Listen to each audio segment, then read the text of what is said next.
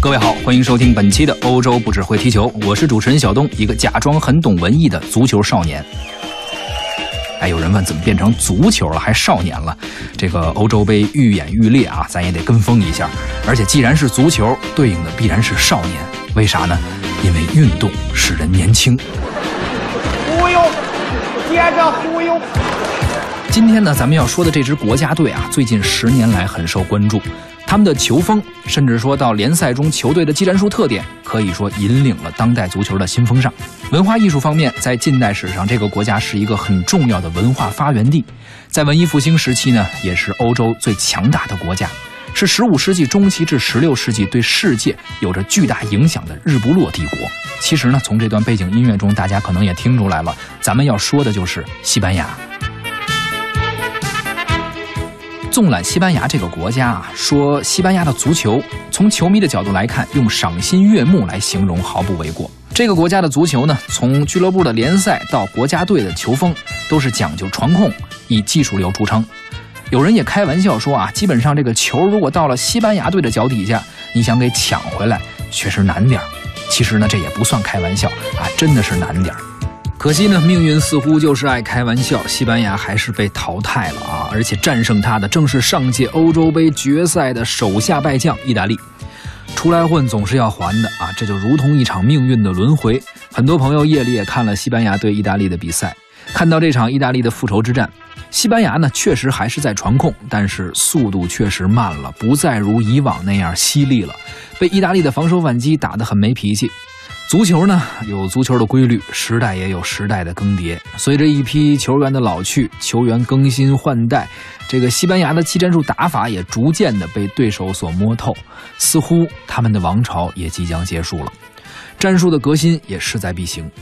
当老炮意大利利用经验和防守反击，将西班牙的七寸捏住进行吊打，我们似乎也感受到了啊，也该接受一个时代的别离。按照惯例，对于西班牙，我个人感觉啊，也可以用十个字来形容：如火海般狂热，如冰河般高冷。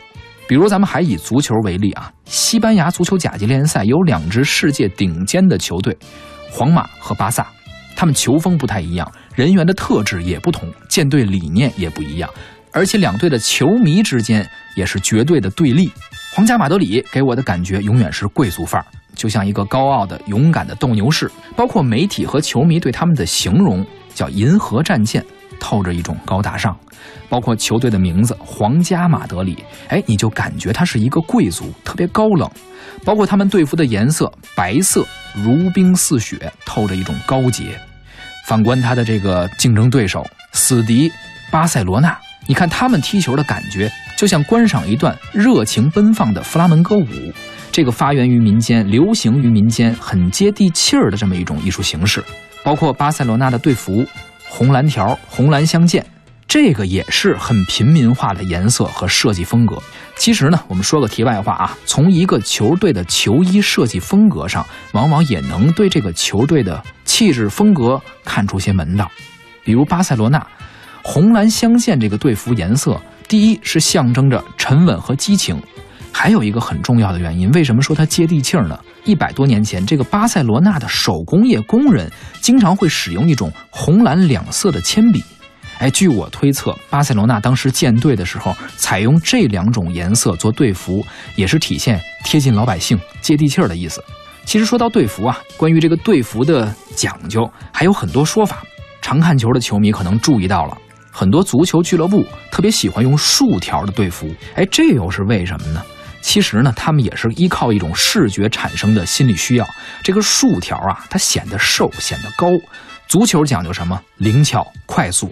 所以呢，这个竖条呢，就显得人很瘦、很敏捷。而相反的横条队服，一般谁爱用呢？您发现没有？橄榄球队特别爱用横条队服，为什么呀？显得强壮、结实。橄榄球运动追求一种力量、冲撞，有一种视觉的心理错觉。说完足球呢，咱们聊聊艺术。在艺术方面，说到西班牙，我们会想到塞万提斯，会想到毕加索呀、达利这些画家，包括建筑大师高迪。主要它集中在文学美术领域，而能和音乐扯上关系的，并没有成体系的乐派呀，或者风格或者人物作品。能想到的都是一些碎片。比如刚刚我们提到的弗拉门戈艺术，还有享誉世界的男高音歌唱家多明戈和卡雷拉斯。这个我们中国人更熟悉一些，世界三大男高音，西班牙就占了两位。其实仔细想想啊，西班牙的音乐艺术方面，最为我们熟知的这两样，不也是一个通俗的接地气，而且热情似火，而另一个是高雅艺术，很高冷的感觉，正应了我们之前对它的一个定位。都说西班牙有两大国粹，一个是斗牛，另一个就是弗拉门戈。如果说斗牛是源于祭祀，兴起于皇室，那么弗拉门戈则是彻底的起源于民间。弗拉门戈是一种融合性的音乐风格，包含了歌舞、吉他演奏等多个要素。早在15世纪，这一艺术形式起源于安达卢西亚地区的吉普赛贫民窟，后来呢又融合了安达卢西亚山区的阿拉伯与犹太人的音乐。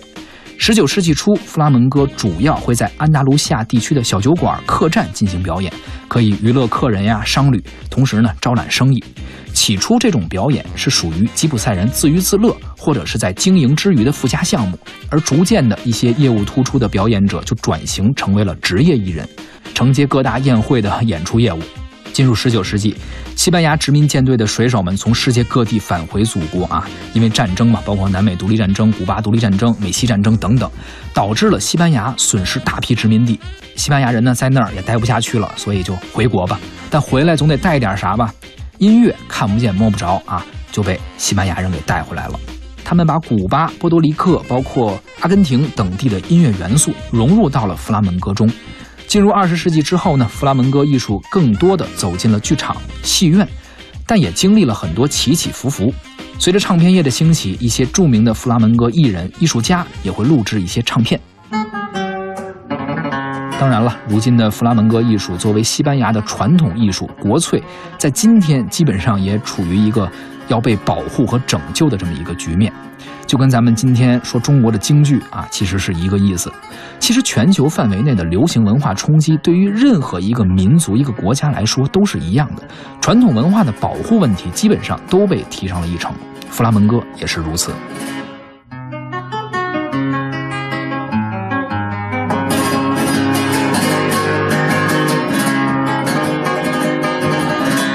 说完通俗的，咱们聊点高雅的。说到西班牙的男高音卡雷拉斯和多明戈，其实这两位啊也都跟足球有一定的关系，而且还是一对死敌的球迷。卡雷拉斯是巴塞罗那的球迷，多明戈呢是皇马的球迷。多明戈出生在马德里的一个音乐世家，是典型的马德里市区内的家庭。从小，多明戈受家庭环境的熏陶，父母都是歌剧演员。当时呢，多明戈的父母参与的歌剧中演出的时候，如果需要一些儿童角色，多明戈就会被派上场。也是从那个时候开始，他接受了一些基本的戏剧训练，而且他的天赋也开始展露出来。我们今天听到皇家马德里队的队歌《加油马德里》，就是多明戈唱的。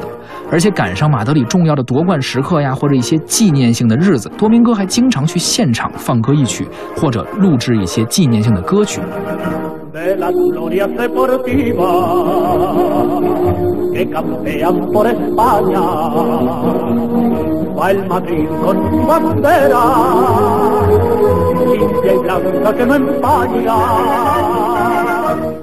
看得出来，绝对是皇马的死忠球迷。而恰巧的是，这个卡雷拉斯啊，恰恰出生在巴塞罗那。他所在的家庭呢，是一个很普通的平民家庭。从小呢，就是唱一些西班牙的民歌，就算是启蒙教育了。但是天赋就像孕妇的肚子，时间长了总会显现出来。尽管出身不同，但卡雷拉斯依靠自己过人的天赋，很快也是崭露头角。六岁的时候，能够凭借自己的音乐技艺，可以模唱出歌剧中的一些段落。与多明戈的风格不同，卡雷拉斯的演唱更加抒情、温柔，更加浪漫。而为啥说卡雷拉斯是巴萨球迷呢？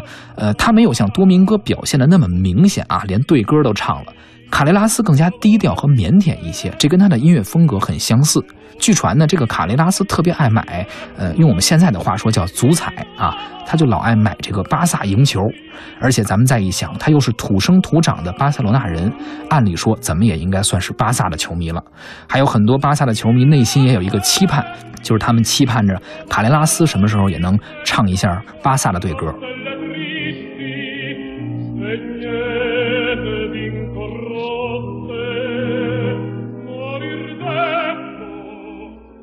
西班牙的两位世界著名的男高音，一个生在马德里，一个生在巴塞罗那，一个出身音乐世家，一个出身平民家庭。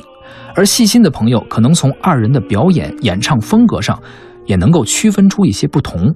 从足球到艺术，甚至到具体的艺术家，作为一个不是很了解西班牙的人，我感性的看来，他真的是一半如火海般狂热，另一半如冰河般高冷，一个可以说矛盾，也可以说多元的气质的国家。我是小东，一个假装很懂文艺的足球少年。欧洲不只会踢球，咱们下期再会。